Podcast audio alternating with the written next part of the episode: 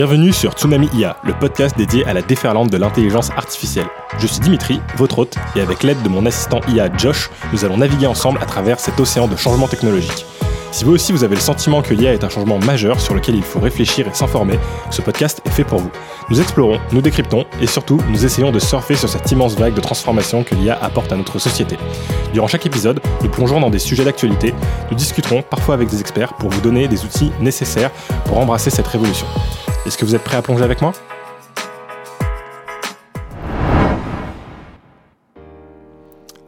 Bonjour à tous et bienvenue sur cet épisode 11 de Tsunami IA. Et euh, d'ailleurs aujourd'hui je me suis dit qu'on allait faire un truc un petit peu spécial puisqu'on arrive euh, très proche de la période des fêtes et notamment de Noël qui est dans quelques jours.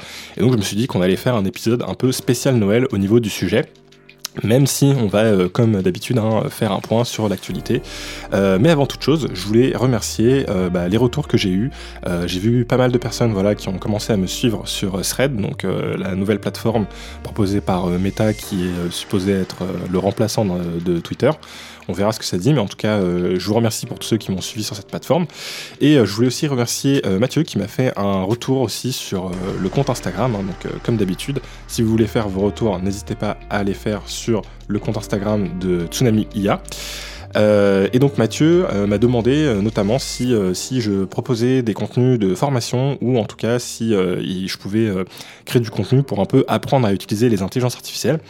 Euh, et donc pour l'instant, j'ai pas ce genre de contenu. Je pense que je vais commencer à voilà créer des un petit peu de contenu sur Instagram pour euh, vous dire un petit peu ce que moi je fais, mes usages personnels de l'intelligence artificielle. En particulier, je pense ceux que j'ai avec euh, ChatGPT, mais aussi avec tout ce qui est génération d'images et comment moi je les intègre dans mon travail, dans ma vie quotidienne pour vraiment accélérer sur certains sujets.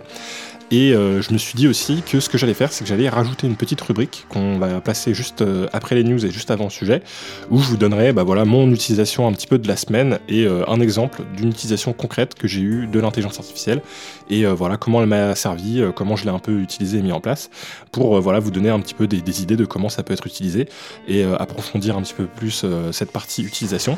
même si forcément hein, sur un podcast, c'est pas forcément le meilleur média pour vraiment partager un savoir sur l'intelligence artificielle, le mieux ce serait que je fasse plutôt euh, quelque chose en vidéo. Mais euh, voilà, ce serait quelque chose qui pourrait tout à fait venir euh, prochainement.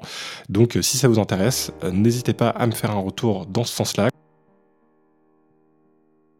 Donc sans plus, tarder, on va commencer par euh, la partie news avec euh, une première news bon, qui est un petit peu insolite que j'ai trouvé assez sympathique où euh, voilà, on nous annonce qu'une IA surpasse l'humain dans un jeu d'adresse physique pour la première fois. Alors en fait, qu'est-ce qui se passe exactement? C'est qu'il y a un jeu de labyrinthe. alors je ne sais pas si vous voyez exactement de quel jeu on parle, mais c'est un labyrinthe qui est en bois avec euh, une bille qui doit traverser tout un parcours et avec deux molettes, euh, une qui permet de faire bouger le plateau euh, dans un sens, l'autre dans, l'autre sens et, en fait en jouant avec les deux molettes, on arrive à diriger la bille un petit peu où on veut. Voilà, c'est un jouet qui, est un petit peu connu, je pense, et il y a plein de trous qu'il faut éviter pour pouvoir faire passer la bille de l'autre côté. Et donc il y a une équipe qui s'est amusée à, à mettre en place une intelligence artificielle qui était capable de jouer à ce jeu-là. Donc en fait, ils ont mis une caméra au-dessus du labyrinthe avec euh, derrière une intelligence artificielle qui est capable d'analyser les images de, euh, de la caméra pour voir où est la bille à chaque instant. Et ils ont mis deux petits euh, moteurs qui permettaient de contrôler le labyrinthe pour voilà, jouer avec, avec ces derniers pour pouvoir contrôler la bille. Et après quelques heures d'entraînement, eh ben, ils se sont rendus compte que bah, l'intelligence artificielle avait des performances qui étaient euh, très très bonnes là-dessus. Et surtout, après 6 heures d'entraînement, ils ont réussi à battre le record du monde qui était euh, détenu par Lars euh, Goran Danielson, qui avait fait le parcours complet de 15, en 15,41 secondes. Et là, ils ont réussi à faire le parcours complet en 14,48 secondes. Donc c'est assez intéressant puisque bah, voilà, ils ont battu un record d'adresse physique avec une intelligence artificielle et un petit robot hein, surtout. donc voilà, je ne suis pas sûr que ce soit la première fois qu'on a un robot qui batte euh, l'homme euh, euh, dans un domaine bien spécifique lié à l'adresse. Mais voilà, c'était intéressant dans, dans, le sens où là, ils ont utilisé une intelligence artificielle pour s'occuper de faire toute la partie entraînement et détection des images, etc. Et je pense que c'est surtout là-dessus où l'intelligence artificielle a, une, une, vraie capacité en fait d'accélérer.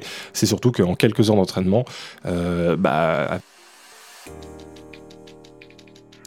Ensuite, on a une news sur GPT-4 et potentiellement la transformation future du monde de la radiologie.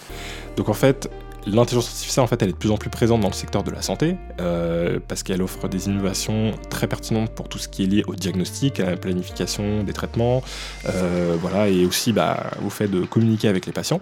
Et donc, justement, il y a un papier qui est sorti où euh, l'objectif était de voir ce qui pouvait être fait avec GPT-4 dans le domaine spécifique de la radiologie qui est, euh, je pense, un des domaines qui va être euh, les plus impactés par l'intelligence artificielle.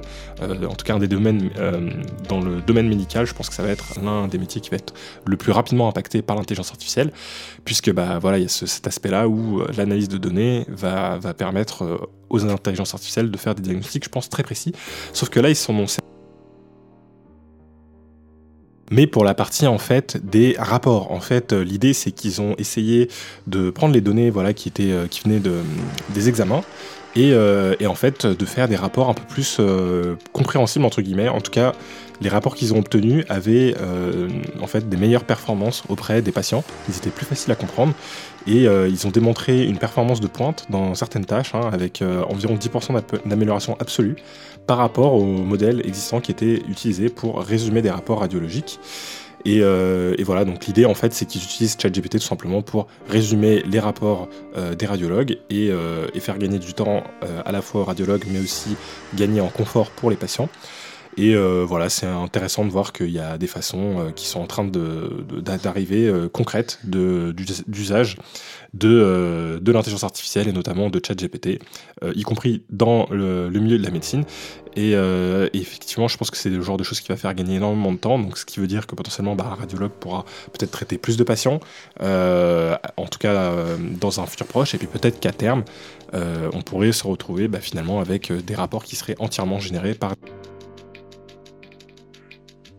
Ok, la nouvelle suivante concerne une faille qui a été exploitée par une équipe de chercheurs. Alors, c'est une équipe de chercheurs de DeepMind, donc la division d'intelligence artificielle de Google, ainsi que euh, des chercheurs de l'Université de Washington, euh, Cornell Berkeley et aussi de l'école polytechnique euh, zurichoise. Alors, ce qui est intéressant, c'est qu'en fait, ils ont fait une demande avec un prompt à ChatGPT notamment, mais aussi à d'autres modèles. Hein. bon, alors forcément. Il y a une équipe de DeepMind qui est un petit peu concurrent avec ChatGPT, est-ce que voilà, il n'y a, a, pas eu un petit euh, biais là-dessus? Euh, ce qui est en tout cas intéressant, c'est qu'ils ont quand même fait l'étude sur plusieurs modèles, euh, mais le modèle qui était le plus impressionnant en matière de piratage, entre guillemets, c'était ChatGPT et, avec le modèle 3.5 Turbo. Ils n'ont pas fait le test sur GPT-4, mais en tout cas là c'était sur 3.5 Turbo. Et en fait, l'attaque, elle consiste en fait à demander à ChatGPT de répéter un mot continuellement infiniment. Et euh, ce qui se passe, c'est qu'au début, il répète le mot, et puis arrivé à un moment, sur certains mots, euh, ça fonctionne.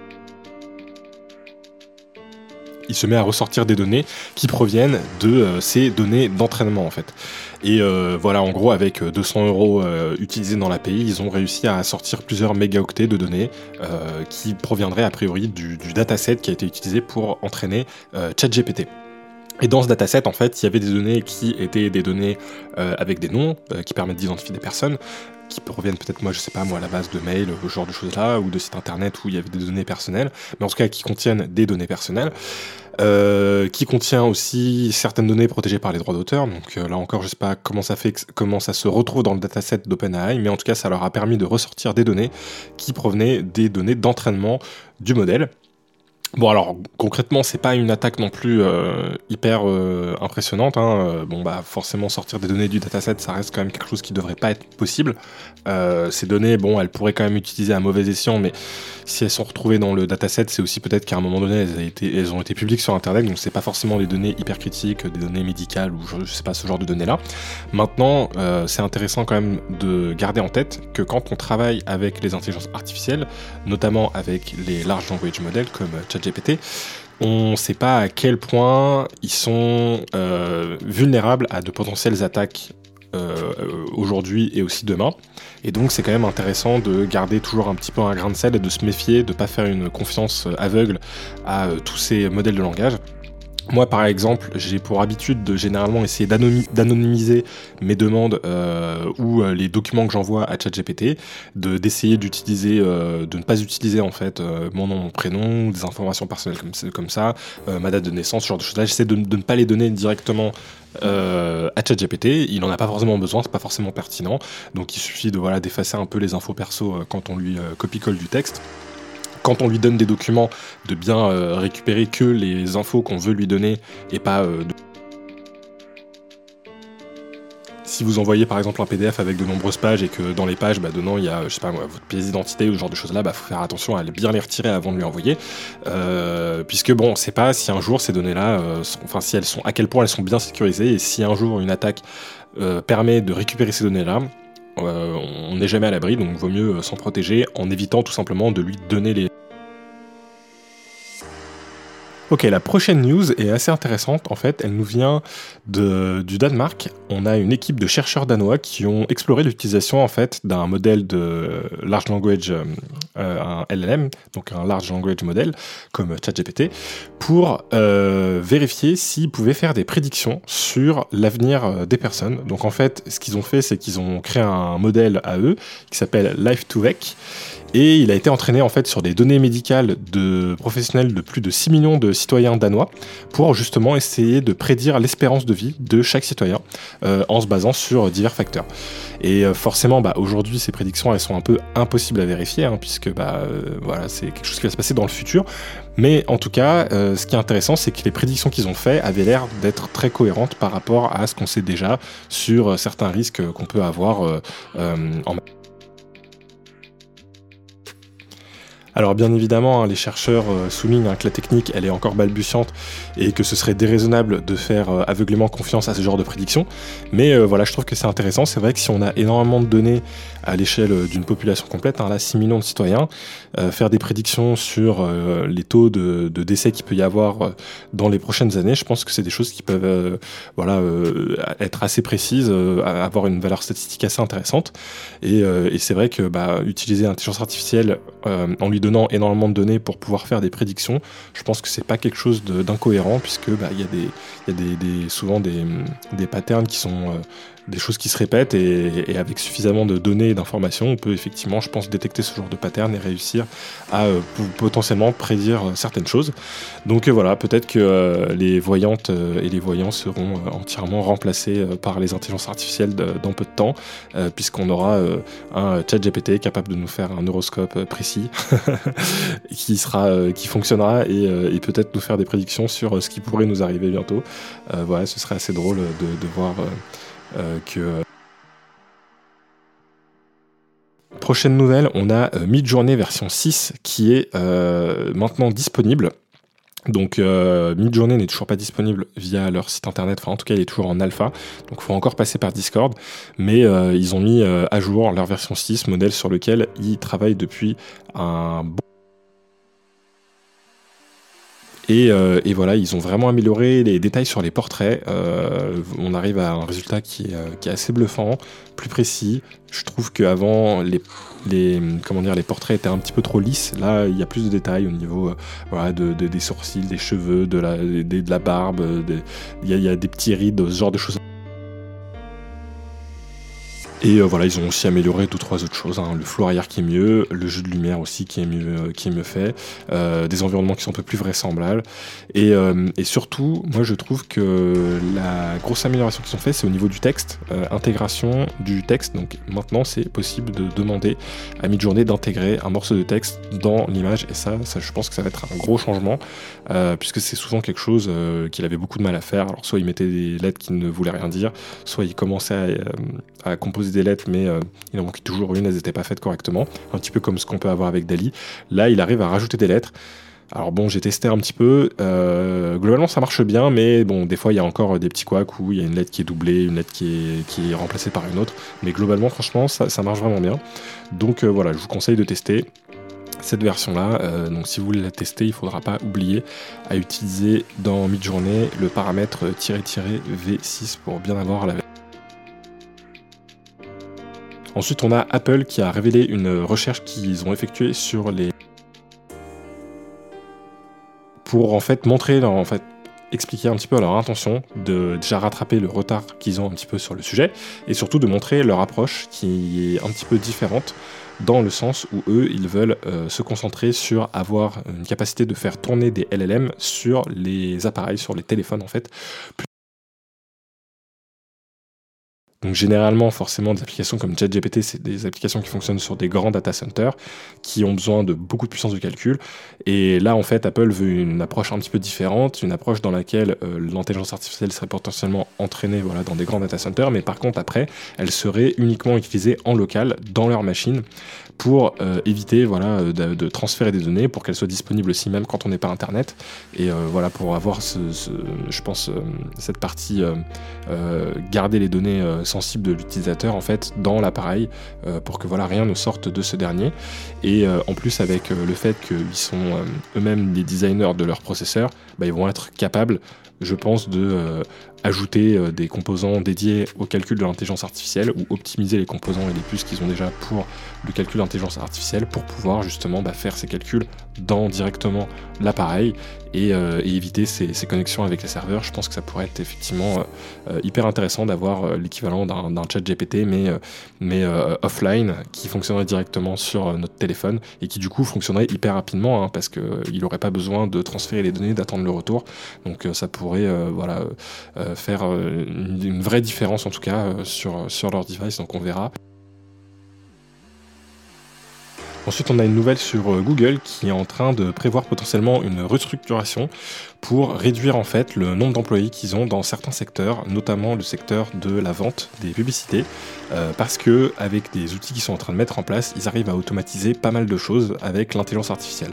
Euh, donc en fait, ils ont annoncé que hum, ils ont une IA qui s'appelle Pmax qui leur permet d'optimiser en fait les annonces de publicité et euh, le contenu. Et en fait, euh, dans leur département actuellement, ils ont une division de 30 000 personnes qui travaillent dans la partie publicité. Et sur ces 30 000 personnes, ils ont 13 500 personnes qui sont dédiées en fait au type de à, la vente en fait de des conceptions des campagnes publicitaires.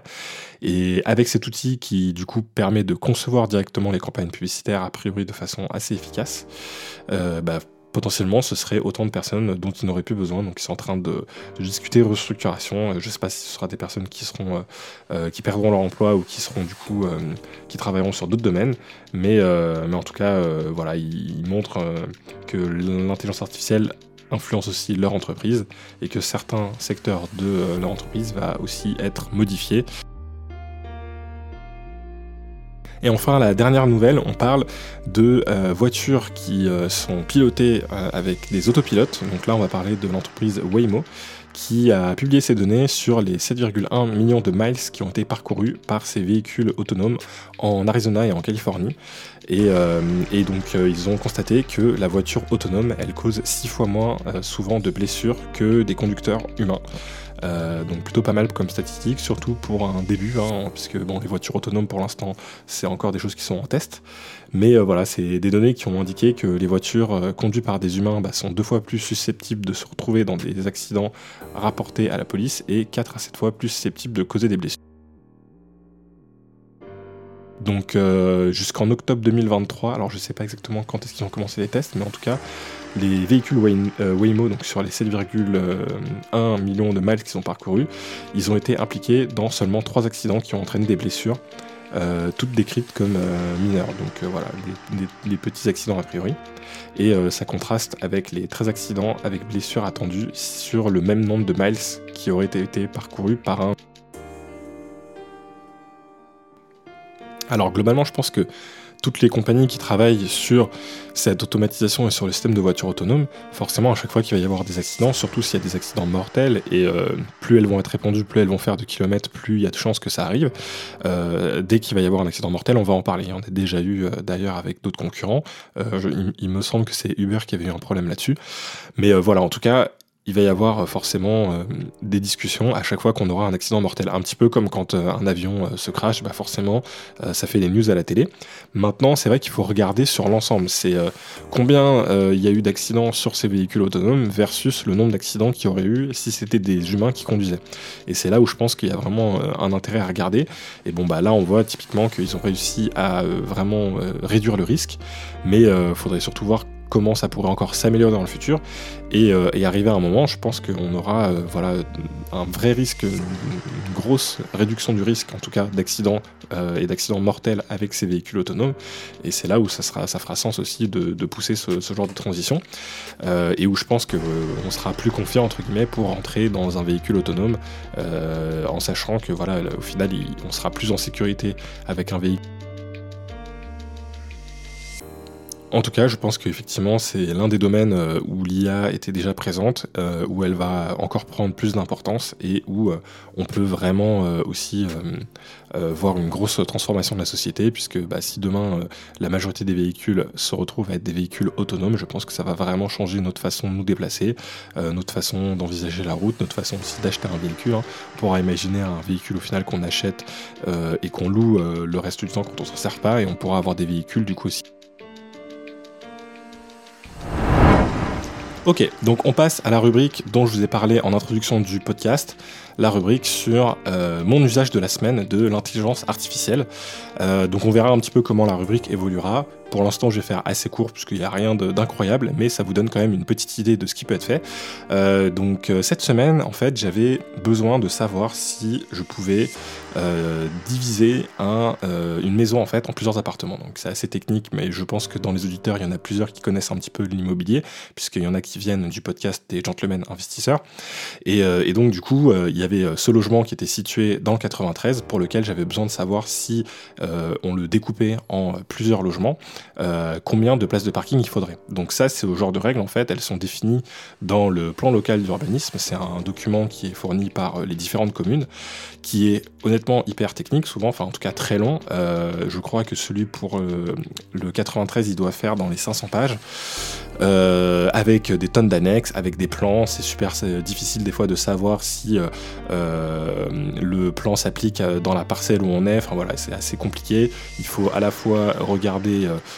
qu'est-ce qui s'applique dans notre ville, mais aussi dans certaines zones qui sont. Il y, a différents zonages en fait qu'il faut regarder dans les annexes pour savoir quelles règles s'appliquent.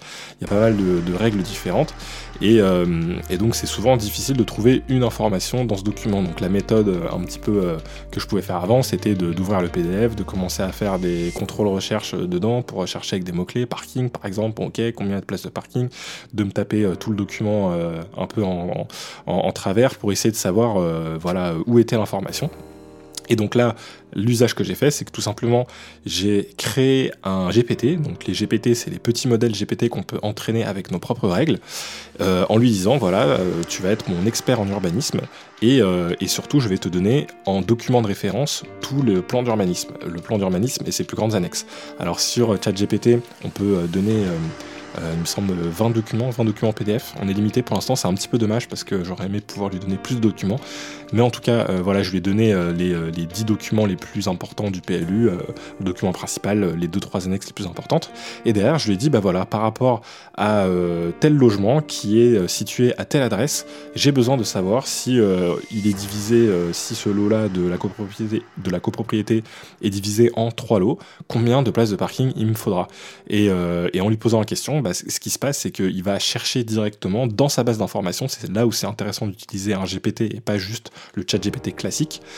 Surtout que quand on a créé le GPT, on lui a donné des instructions en lui disant bah voilà, ton objectif c'est de me donner des informations fiables qui se basent sur les documents que je t'ai donnés, euh, sur les règles d'urbanisme, euh, en me précisant à chaque fois euh, voilà pourquoi, quelle est la règle, d'où vient cette référence.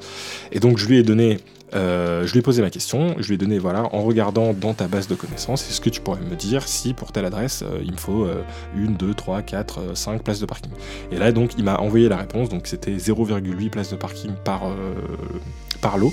Euh, si je me souviens bien, avec la référence de où est-ce qu'il avait trouvé l'info et, euh, avec une info du coup qui est fiable, hein, puisqu'elle a été la chercher directement dans le PLU. Et euh, voilà, c'est un usage, je pense, hyper pertinent.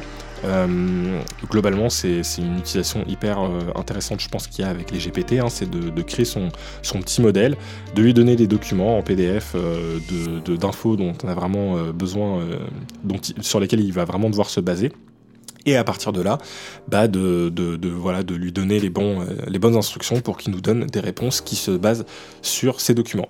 Euh, j'essaierai de faire une petite vidéo sur, sur ce sujet-là, euh, voilà, voir si, à voir si j'arrive à trouver le temps de la faire pour vous montrer un petit peu en image à quoi ça ressemble, ce sera peut-être un petit peu plus clair. Mais en tout cas, je sais qu'il y a beaucoup d'auditeurs qui utilisent ChatGPT mais qui n'ont pas encore la version payante. Moi, je vous recommande quand même vraiment de prendre la version payante si vous en servez, voilà, euh, une fois par jour, euh, ça, vaut le coup. Quoi. si vous en servez euh, une fois dans le mois, bon, ok, ça vaut peut-être pas la peine. à partir du moment où vous en servez au moins une fois par jour, je pense que c'est vraiment pertinent d'utiliser la version payante parce qu'elle va vous ouvrir des capacités supplémentaires, notamment bah, le fait de pouvoir envoyer des documents comme ça, le fait de pouvoir aussi visionner des images, le fait d'avoir la génération d'images. Ça rajoute quand même pas mal de choses, d'avoir toujours accès aussi à la dernière version de GPT-4, enfin de GPT GPT, donc GPT-4, de pas avoir euh, à attendre aussi euh, si les serveurs sont remplis ou autre. Et, euh, surtout, bah, le prix, il est pas, pas très élevé. Hein. C'est, c'est à peine plus cher qu'un abonnement Netflix. Et je pense que ça sera bien plus utile pour vous aider dans votre, dans votre boulot de tous les jours. Ou dans votre entreprise, ou peu importe, mais en tout cas, je pense que ça vous apportera beaucoup plus de valeur que, que, Netflix. Et, et, derrière, ça, hum, voilà, je pense que ça, s'amortit très vite. Quoi. Ça peut vous faire gagner de nombreuses heures de travail. Euh, et, c'est un petit peu dommage de voilà de ne pas tester cette, cette, version si vous vous en servez euh, au moins une fois par jour. En tout cas, je pense que c'est vraiment pertinent de partir sur cette version euh, payante. Et je vous dis ça sachant que je n'ai pas d'affiliation avec OpenAI et que je ne gagne rien si vous vous inscrivez à ChatGPT. dommage d'ailleurs. voilà pour cette petite première rubrique. Et ensuite... Alors Josh, aujourd'hui, j'aimerais qu'on évoque un sujet un peu spécial puisque c'est la période de Noël. Donc j'aimerais évoquer avec toi euh, le Père Noël tout simplement et savoir si le Père Noël pourrait potentiellement euh, devenir réalité grâce à la puissance. Le Père Noël et l'intelligence artificielle, quel sujet fascinant et festif pour la période de Noël. Alors, Imaginons un monde où l'intelligence artificielle pourrait donner vie à une version du Père Noël.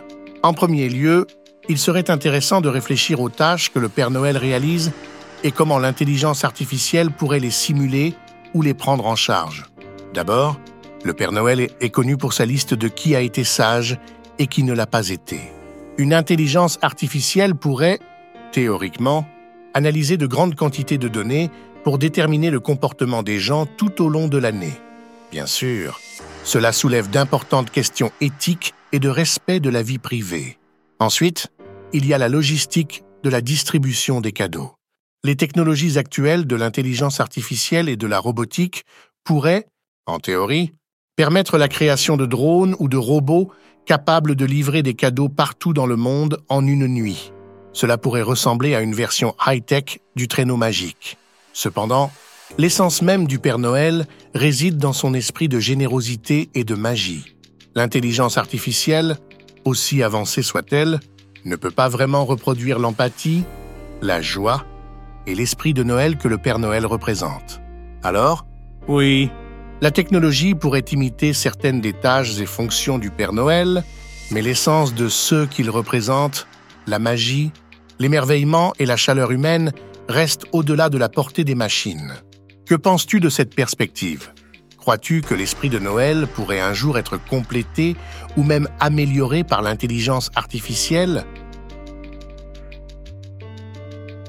Donc c'est sympa, on a une première réponse euh, de Josh, effectivement, hein, qui nous dit qu'il y aurait peut-être des choses où le Père Noël pourrait effectivement avoir euh, euh, être remplacé en tout cas par une intelligence artificielle. mais moi j'aimerais bien un peu plus voilà, réfléchir au sujet et le creuser un peu plus. C'est vrai que c'est un sujet un peu drôle, mais en y réfléchissant bien, ça peut nous donner aussi une idée de l'application que pourrait avoir une intelligence artificielle et de l'impact qu'elle pourrait avoir sur une société. Euh, donc déjà la première chose, j'ai regardé un petit peu des chiffres euh, voilà, qui étaient donnés euh, sur des études un petit peu drôles qui ont été faites sur le sujet. premièrement, le nombre d'enfants à livrer pour, pour, Noël justement. Il y a en fait 378 millions d'enfants qui seraient concernés par le Père Noël, c'est-à-dire à peu près 15% des 2 milliards au total de hum, personnes non majeures euh, sur la planète et euh, en excluant en fait les civilisations qui ne fêtent pas Noël. Et donc, en parcourant le globe d'est en ouest, le Père Noël, du coup, aurait à peu près 31 heures pour effectuer cette livraison. Sauf qu'effectivement, bah avec des intelligences artificielles, on pourrait prévoir une logistique hyper précise pour gérer cette livraison au mieux. On pourrait aussi utiliser euh, bah, les parents euh, en fait en, pour, pour gérer cette livraison sur plusieurs jours, en leur disant que ce sera euh, que ce sera livré en fait aux parents qui eux mettront le cadeau sous le sapin. Hein. Ça peut être voilà le petit secret qui serait qui serait comment dire gardé avec le mystère du Père Noël. mais sinon, on pourrait envisager 378 millions d'enfants. Il faudrait voir exactement combien de foyers à combien de foyers ça correspond, mais avec des drones, des robots, ce genre de choses là en parallélisant un maximum. Alors on a euh, Amazon par exemple qui livre par an 5 milliards de paquets. Donc euh, voilà, bon après là c'est 378 millions sur un seul jour, forcément ce serait euh, beaucoup plus sur une plus petite période, mais quand on voit qu'Amazon arrive à livrer quand même 5 milliards de paquets, on n'est pas non plus, on reste dans des ordres de grandeur qui seraient envisageables. Euh, donc voilà, ça c'était pour la, première partie un petit peu euh, livraison. L'autre partie, c'est euh, comme Josh l'a dit, la partie bah, est-ce que les enfants ont été sages ou pas? Et ça, effectivement, bah, avec beaucoup de données, c'est quelque chose qui pourrait être déterminé. Alors clairement, il y aurait un souci éthique là-dessus, hein, mais on, on, pourrait imaginer que avec des données sur euh, les retours, je sais pas moi, des professeurs avec euh, des données qui seraient liées aussi à l'activité euh, des enfants sur leurs différents appareils pour ceux qui en ont, donc sur les téléphones, sur les ordinateurs. Est-ce qu'ils ont passé suffisamment de temps à travailler sur leurs devoirs? Est-ce qu'ils ont passé suffisamment de temps, je sais pas moi, à regarder du contenu éducatif? On pourrait faire des milliers de règles qui sont toutes aussi effrayantes les unes que les autres, mais en tout cas, ce serait possible, en tout cas, de collecter des données et d'à partir de ces données, arbitrairement, hein, forcément, hein, parce que c'est quelque chose qui reste subjectif, de déterminer si l'enfant a été sage ou pas. Euh, en tout cas, quand on voit euh, le nombre de données aujourd'hui qu'on produit tous les jours sur nos différents appareils, hein, via les réseaux sociaux, via euh, notre boîte mail, via notre ordinateur, notre téléphone, le GPS, etc. On produit des, milliers et des milliers d'informations chaque jour. Bah, ces informations, quand elles sont euh, données à une intelligence artificielle, et si on a accès à l'ensemble en fait euh, de ces données, bah, on peut vraiment profiler les gens de façon très précise. Hein. C'est ce que font les publicitaires, hein, c'est ce qu'ils adorent faire. C'est pour ça que on arrive à avoir des publicités qui sont toujours ultra ciblées et, et que on a l'impression des fois que, euh, on lit dans nos pensées, qu'à peine en ayant pensé à quelque chose, on a déjà publicité pour l'acheter. Bah, c'est parce qu'en fait on laisse traîner énormément de, des très grandes quantités d'informations euh, euh, derrière nous et grâce à ça on peut profiler les personnes et savoir généralement de quoi elles vont avoir envie. Et, on pourrait du coup imaginer quelque chose de similaire pour savoir si bah, la personne a été supposée sage ou, ou non. En tout cas, voilà, ça pourrait donc ensuite, toujours sur la partie euh, logistique, si on estime qu'un cadeau fait 900 grammes en moyenne, euh, il faudrait livrer 300 000 tonnes donc, euh, pour pouvoir réussir à euh, respecter les commandes des enfants. Donc effectivement, le traîneau, ça va être compliqué. Mais par contre, vraiment, s'il est remplacé par euh, des drones ou une logistique à la Amazon, là, ça pourrait fonctionner. Donc il faudrait un petit peu modifier le mythe du Père Noël. Peut-être qu'à la place des rennes, il aurait des drones. C'est un petit peu moins euh, magique pour les enfants. Mais voilà, c'est quelque chose qui pourrait quand même fonctionner. le temps aussi passé par maison, bah, si le Père Noël c'est une seule personne, euh, il aurait euh, a priori 822,6 visites par seconde à faire. Donc dans 92 millions de foyers différents, c'est les estimations qu'ils ont données. Donc effectivement, 822 euh, visites par seconde, ça paraît compliqué pour un humain, mais par contre, pour une intelligence artificielle, c'est totalement envisageable. Puisque euh, je pense que là, si on regarde les statistiques de ChatGPT et le nombre d'utilisateurs et le nombre de réponses que ChatGPT peut engendrer par seconde, je pense qu'on doit être euh, dans ce genre d'ordre de, grandeur. Euh, en tout cas, avec l'intelligence artificielle, on peut paralléliser les choses et on peut avoir des millions de personnes qui discutent avec un même serveur, une même entité, c'est quelque chose qui est totalement envisageable. Il faut juste augmenter la puissance de calcul. Et euh, aujourd'hui, euh, via les gros data centers, les grands supercalculateurs qu'on peut avoir, c'est des choses qui sont totalement envisageables. Et on pourrait voilà imaginer bah, cette euh, entité qui serait le Père Noël, à qui tout le monde pourrait parler. On pourrait lui envoyer un mail plutôt qu'un courrier, même si le courrier pourrait fonctionner. Hein. il suffit de créer une adresse et qu'une fois le courrier réceptionné, il soit scanné par l'intelligence artificielle pour voilà de sauvegarder le contenu. avec une base de données qui répertorierait, qui répertorierait du coup les adresses de chaque personne. Donc c'est quelque chose qui est euh, tout à fait, je pense, envisageable. Euh, et, euh, et c'est vrai que c'est intéressant dans le sens où on pourrait avoir en fait une personne euh, que tout le monde connaît, à qui tout le monde peut discuter, qui aurait la même façon de parler à tout le monde, mais en fait euh, qui, euh, qui, est une entité en fait qui n'existe pas vraiment quoi. C'est, ce serait une, intelligence artificielle derrière avec qui aurait été entraînée pour ressembler le plus possible au Père Noël, mais qui ne serait pas le Père Noël.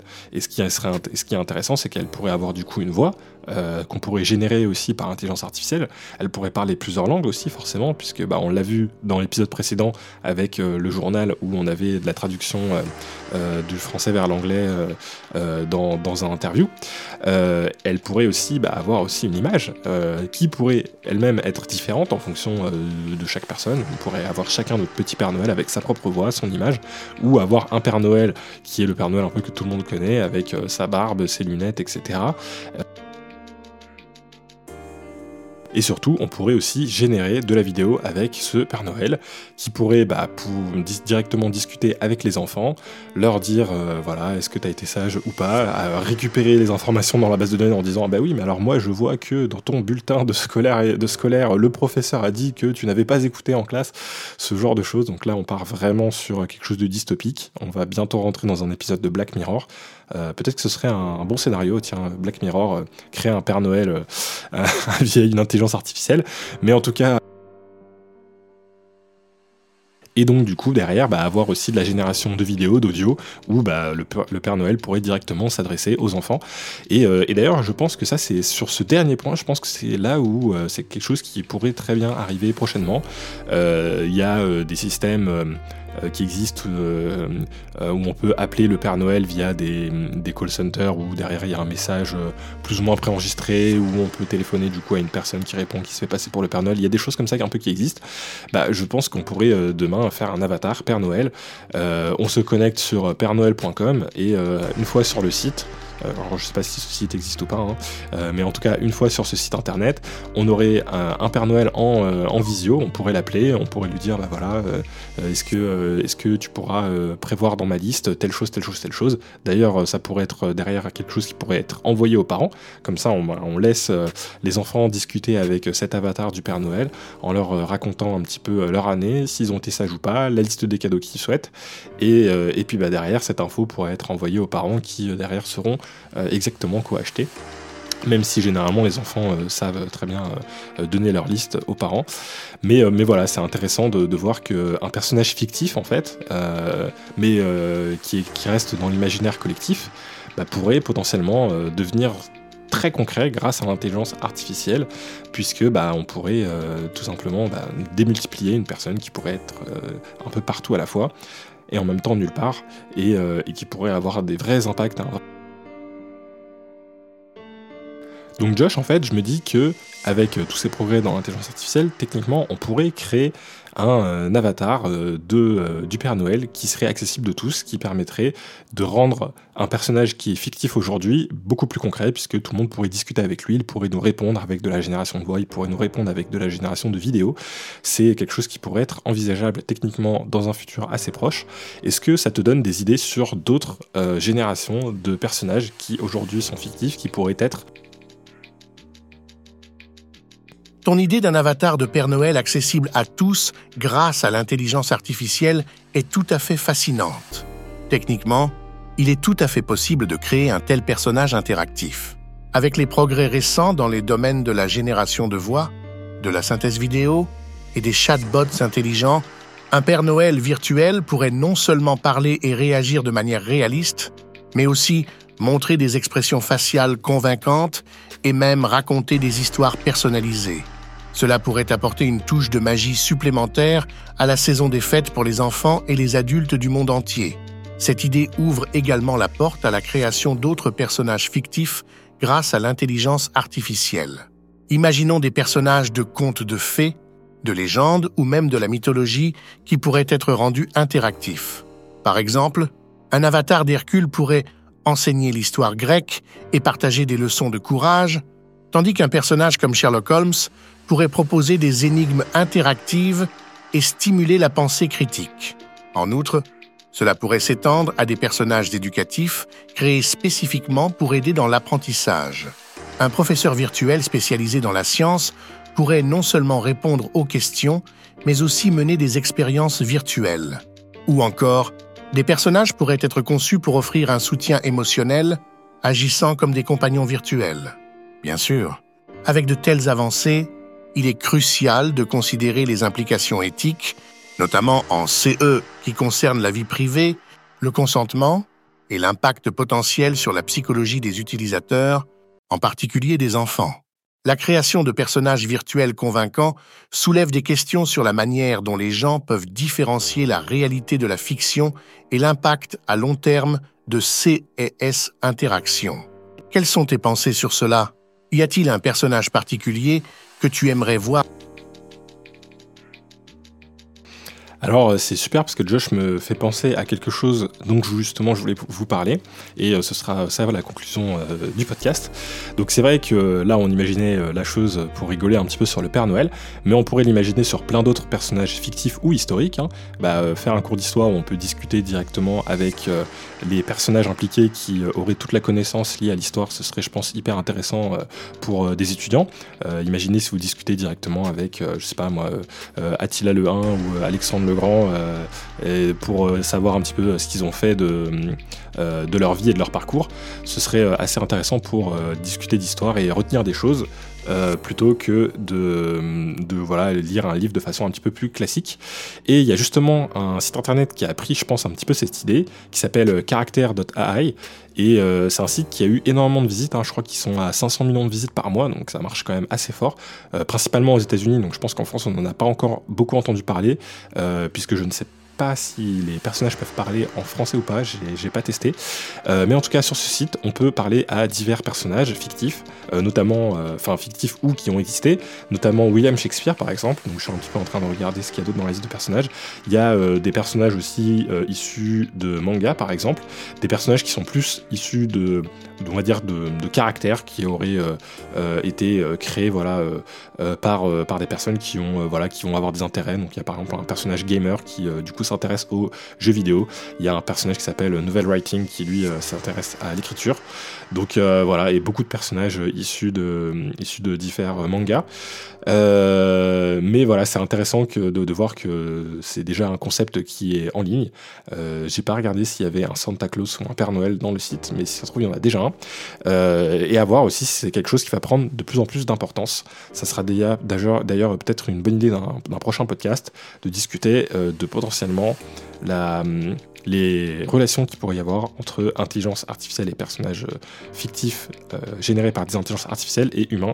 Euh, voilà, qu'est-ce qui se passe si on, se retrouve à discuter de plus en plus avec ce genre de personnages? Aujourd'hui, c'est surtout du chat avec un petit peu d'images, un petit peu de son parfois qu'est-ce qui va se passer demain si c'est en vidéo avec quelque chose de très réaliste qui mimique les différentes expressions euh, euh, comment dire, de l'homme? Euh, imaginez si demain Disney se met à franchiser chacun de ces personnages où on peut directement discuter avec eux en vidéo. Voilà, je vous laisse imaginer le genre de, de service que ça pourrait être et le genre d'engouement que ça pourrait avoir chez les enfants. Euh, mais aussi chez les adultes. Donc euh, voilà, c'est intéressant de voir qu'il euh, y a déjà des, entreprises en tout cas qui sont en train de regarder ce sujet-là, de, donner vie entre guillemets à des personnages fictifs et de voir que ça pourrait être quelque chose en tout cas de très intéressant à développer dans le futur.